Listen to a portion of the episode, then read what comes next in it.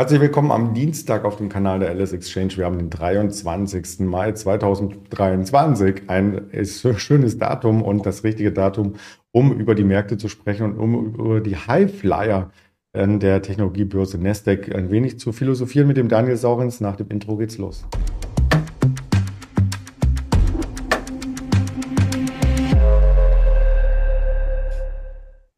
Natürlich schon verraten, Daniel Saurens wird unser Gast sein und der Risikodisclaimer, der ist natürlich auch wichtig, denn das Ganze ist keine Handelsberatung, keine Anlageberatung und auch keine Aufforderung zum Kauf oder Verkauf von Wertpapieren. Dann holen wir den Daniel mal rein virtuell. Guten Morgen, guten Morgen. Guten Morgen. Man glaubt es ja kaum. Gestern ein Konsolidierungstag. Leichtes Minus im DAX nach dem Allzeithoch, was wir am Freitag dann doch gesehen haben und was sich sehr eindrucksvoll im Chart skizziert. Ist das aber völlig gesund, oder? Ja, ihr seid auch mit wenig äh, zufriedenzustellen in Sachen Konsolidierung. Da reichen offenbar ein paar Pünktchen. Äh, eine richtige Konsolidierung, äh, die würde eigentlich mal ein paar hundert Punkte umfassen. Und man hätte erwarten können, dass es auch wirklich drei, vier, 500 Punkte werden, wenn das ausgepreist würde. So viele Konjunktive, die dieses Hoch eigentlich begünstigt haben. Denn wenn wir uns mal erinnern, ähm, der DAX und auch die US-Märkte zogen ja, weil man gesagt hat, okay, äh, eine Einigung im US-Haushaltsstreit äh, ist so gut wie sicher oder steht bevor. Und dann wurde das Ganze abgeräumt über das Wochenende und es hieß, ah, Moment, wir gehen nochmal zwei Schritte zurück. Aber von Auspreisen war da nicht so wirklich viel zu sehen. Und das ist eigentlich das Verrückte im Markt gerade. Alles Positive wird reingepreist und kommt dann mal eine Negativmeldung, dann sagt man, naja, ist halt so. Und der Markt bleibt trotzdem oben. Ich bin mal sehr gespannt, wie lange wir dieses Schauspiel noch erleben. Ich habe eben mal gespickt, der Fear Greed Index in den USA hat sich jetzt so Richtung 70 nach vorne gehangelt. Also die Stimmung ähm, wird immer besser auf der kurzen Sicht und äh, offenbar kapitulieren auch die letzten Bären äh, in, in dem Sinne, dass man sagt, naja, jetzt ist der S&P sogar über die 4200 geklettert. Beim DAX äh, ist es sowieso schon so, dass sie äh, alle platt sind und man nimmt das so achselzuckend hin. Und das ist ja oftmals dann die Endphase einer Bewegung, ähm, dass man sagt, na gut, also wenn, wenn jetzt auch die Letzten aufgeben, also dann ist es gut. Ich habe jetzt auch ein paar äh, der Top-Analysten aus den USA gelesen, ähm, die jetzt so langsam einschwenken und sagen, ja, vielleicht geht es dann doch nicht mehr nach unten. Äh, statistisch äh, ist es ja sowieso der Fall, dass wenn die US-Märkte oder wenn Aktienmärkte generell eine derart signifikante Aufholjagd hinlegen wie in den letzten Monaten, dann wurde noch nie in der Geschichte zuvor das alte Tief wieder getestet. Also diese Erzählung, ähm, dass man im DAX noch mal tiefer gehen muss als diese 12.000-11.800, die wir letztes Jahr gesehen haben, die habe ich ohnehin äh, seit Monaten schon angezweifelt. Ich habe immer gesagt, ich bin sicher, wir sehen eine normale Korrektur 2023 aber einen neuen Crash sehe ich nicht und auch die Tiefs sehe ich nicht. Das hat auch damit zu tun, dass wir natürlich äh, in Realpreisen und inflationsbedingt äh, höher stehen müssten, denn wir müssen ja die Inflation auch über die Assetpreise kompensieren. Aber nichtsdestotrotz, das wird schwierig. Ähm, meiner Ansicht nach wird es auch gar nicht passieren. Und äh, bei den Amerikanern muss man mal gucken. SP 500, 3600. Ähm, da kommen wir gleich noch zu, was das begünstigen könnte, ja oder nein. Ja, wir haben auch zwischenzeitlich die Performance eingeblendet. Also da hat der DAX äh, schon übererfüllt im laufenden Jahr plus 15 Prozent. Das sind im Grunde genommen zwei Jahre Performance zusammengefasst, wenn man da bei der Statistik bleibt und auch den and Creed Index aus. Deutschland schauen wir uns an, beziehungsweise von der LSX. Und ich würde mal sagen, der ist auch noch positiv, nicht nur in den USA. Aber der kommt ein bisschen runter. Der war gestern bei 72, jetzt nur noch bei 68. Immerhin. Ähm, da haben andere gut lachen. Du hast von Amerika gesprochen, wie zum Beispiel einen Elon Musk, der ja jetzt ähm, ein bisschen mehr Strom nicht im Sinne von Twitter oder so bekommt, unter Druck gesetzt wird, sondern in die Autos in kürzerer Zeit reinbekommt. Und von 10 auf 80 Prozent soll dann die Batterie innerhalb von 20 Minuten laden. Das ist doch mal was. Ja, dann kommt irgendwann auch diese Erzählung mal hin, dass man sagt, naja, ich gehe wirklich an der Raststätte kurz raus und äh, hole mir einen Kaffee und dann kann ich äh, weiterfahren. Denn ich finde das ja ganz kurios, die Leute, die E-Autos fahren, äh, die behaupten das immer. Und wenn man dann aber mal den Erfahrungsbericht äh, nachvollzieht, dann ist das halt doch nicht so wie beim Verbrenner, äh, jedenfalls im Moment noch nicht, sondern das dauert dann äh, ganz ordentlich lange. Ich habe jüngst gelesen, einen, ich glaube, das war ein Reporter von Sky, der gesagt hat, mir reicht es jetzt mit meinem E-Auto, ich verkaufe das wieder, ich fahre mit dem Diesel zu den Auswärtsspielen. Äh, der reportiert in, in, in Bayern, weil er sagt, äh, je nachdem, wie schnell ich fahre, dann muss ich nochmal eine Stunde extra einkalkulieren, wenn ich äh, das Auswärtsspiel dann in Fürth oder in Regensburg oder wo auch immer kommentieren muss und von München dahin anreise. Also das ist ja, noch, äh, noch in den, äh, in den Anfängen, will ich mal sagen, mit den Ladezeiten. Aber es wird auf jeden Fall besser, was auf alle Fälle, und das muss man natürlich den Tesla-Jüngern äh, zugestehen, überragend ist. Das ist nicht nur, dass die Tesla seit Jahren die am liebsten gehandelte Aktie in Deutschland ist. Äh, ich denke, das ist ja bei Lang und Schwarz äh, genau das äh, Gleiche. Immer wieder auf dem Favoritenschild ganz oben. Abgesehen von gestern, kurioserweise, da war mal ganz kurz der BVB zum Handelsstart äh, noch beliebter als die Tesla-Aktie. Aber das hatte natürlich sein, seine Ursache in dem, was ihr äh, wohl gestern besprochen habt. Aber Tesla auf den letzten fünf Jahren, äh, Entschuldigung, auf den letzten zehn Jahren, obwohl ja das letzte Jahr gar nicht so überragend war von der Performance, wir waren ja schon weit höher. Aber auf zehn Jahressicht ist Tesla im S&P 500 an Nummer zwei mit 3200 Prozent Kursperformance, ähm, nur überholt von einer Aktie, zu der wir gleich kommen. Und auf den letzten fünf Jahren hat Tesla immerhin 740 Prozent äh, auf der Brust in Sachen Kursperformance, nur geschlagen von Enphase Energy mit 3200 Prozent im S&P 500 in den letzten fünf Jahren. Wow, also da schauen wir erstmal noch auf ähm, die verschiedenen Entwicklungen von den Umsätzen her. Also nicht nur in den USA starke Steigerungsraten, was die Umsätze angeht, sondern auch in den Rest der Welt. Das soll auch so weitergehen. Die Marge ist ja so ein bisschen das Problem. Und vielleicht hilft es da auch, wenn man in Ländern produziert, wo die Produktionskosten noch recht gering sind. In Indien soll es bald zur Sache gehen.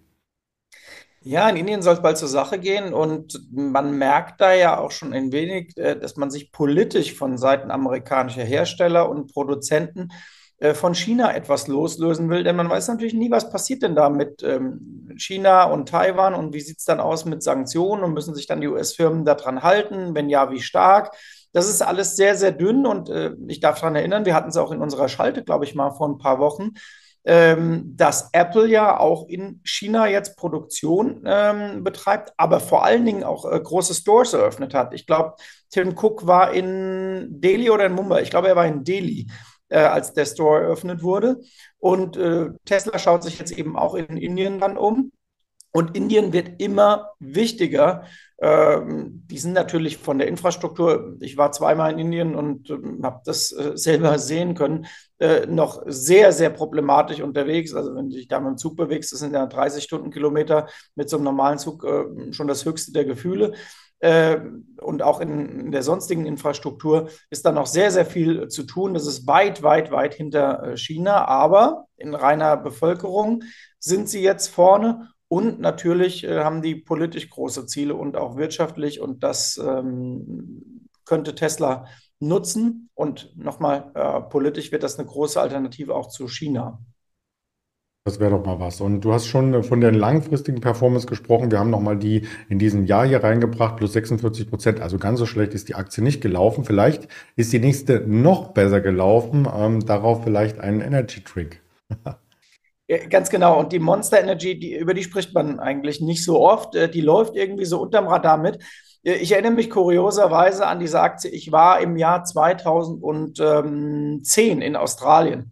Und dann lief ich äh, in Sydney irgendwie in Richtung Strand und da haben solche, ähm, wie, wie, nennt man das, ähm, wenn du Zigaretten oder Getränke verteilst, also im Grunde Marketing an der Straße, die haben dieses Monster Energy Zeug verteilt und ich habe damals einen Schluck genommen und habe gesagt, wer trinkt zur Hölle diese Plörre? Ich fand es wirklich sehr, sehr eklig.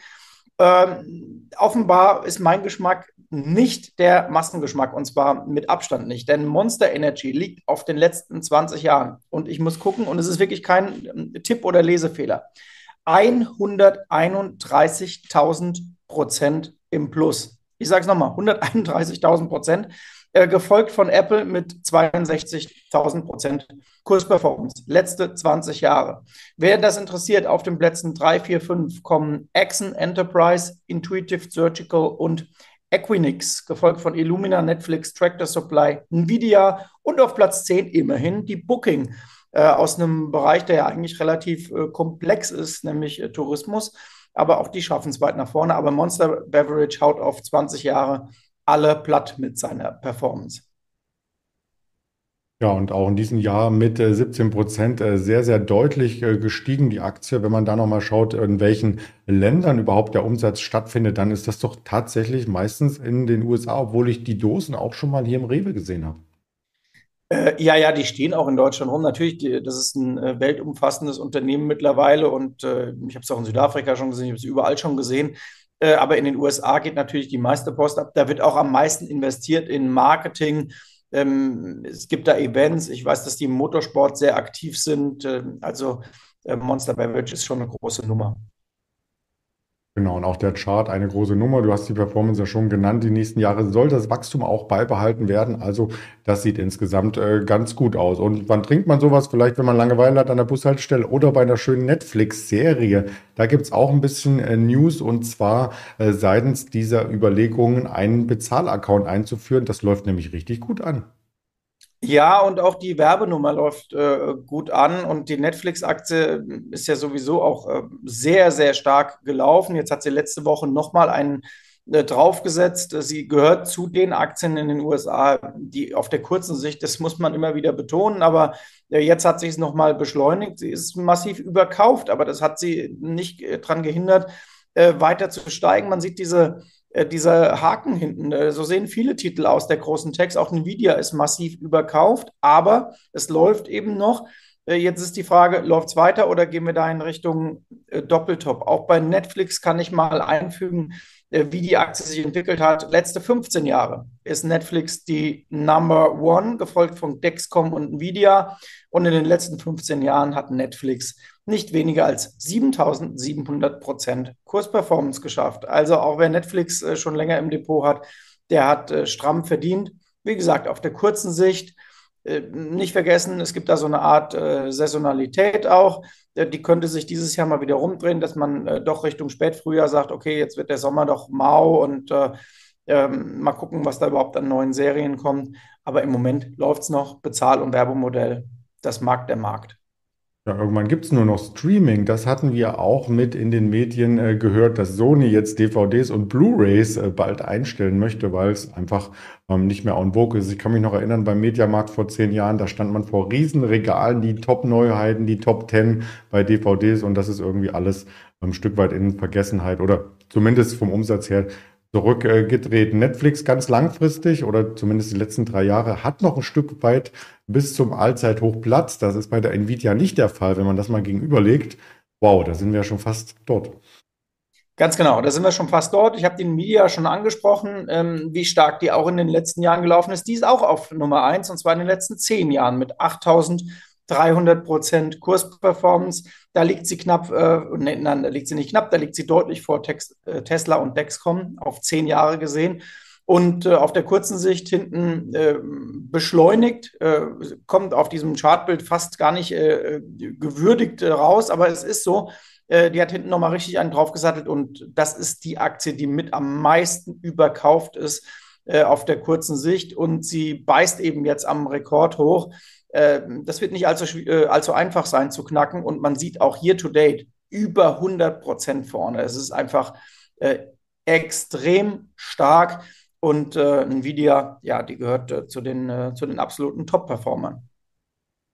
Ja, und der Tag der Entscheidung, damit ist dann Mittwoch gemeint, nachbörslich. Da sollen quasi die Quartalszahlen gemeldet werden. Wir hatten gestern nachbörslich noch eine Zoom Video Communications, die ist ein bisschen geschwankt, aber keine wesentlichen äh, Veränderungen gezeigt. Und an Terminen haben wir heute den S&P Global Einkaufsmanager Index, den gab es jetzt schon für Frankreich gerade über die Ticker gekommen, kommt jetzt für Deutschland auch parallel zu unserem Interview über die Ticker und danach für die EU Großbritannien am Nachmittag äh, für die USA. Auf weiteren Informationen, auf weitere Informationen sollten Sie nicht verzichten, auf den Social Media Kanälen natürlich abrufbar. Und damit äh, sage ich Hast du doch nicht so richtig hochgetrieben, den DAX. Er klebt weiter an der 16.200 fest, Daniel. Was machen wir denn jetzt?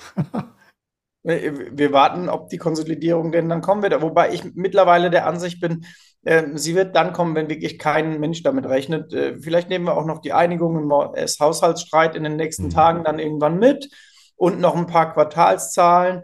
Aber um mal unser Thema heute abzubinden, viele Aktien haben ja auch aufgrund von KI profitiert. Und es wäre der erste Trend, der sich an der Börse deutlich entwickelt hat, der nicht ähm, ja nochmal zurechtgestutzt wird. Ich habe mir diese Exzentia, die da unten ähm, reingeschrieben hast, auch nochmal angeguckt, eben plus 60 Prozent in ein paar Tagen.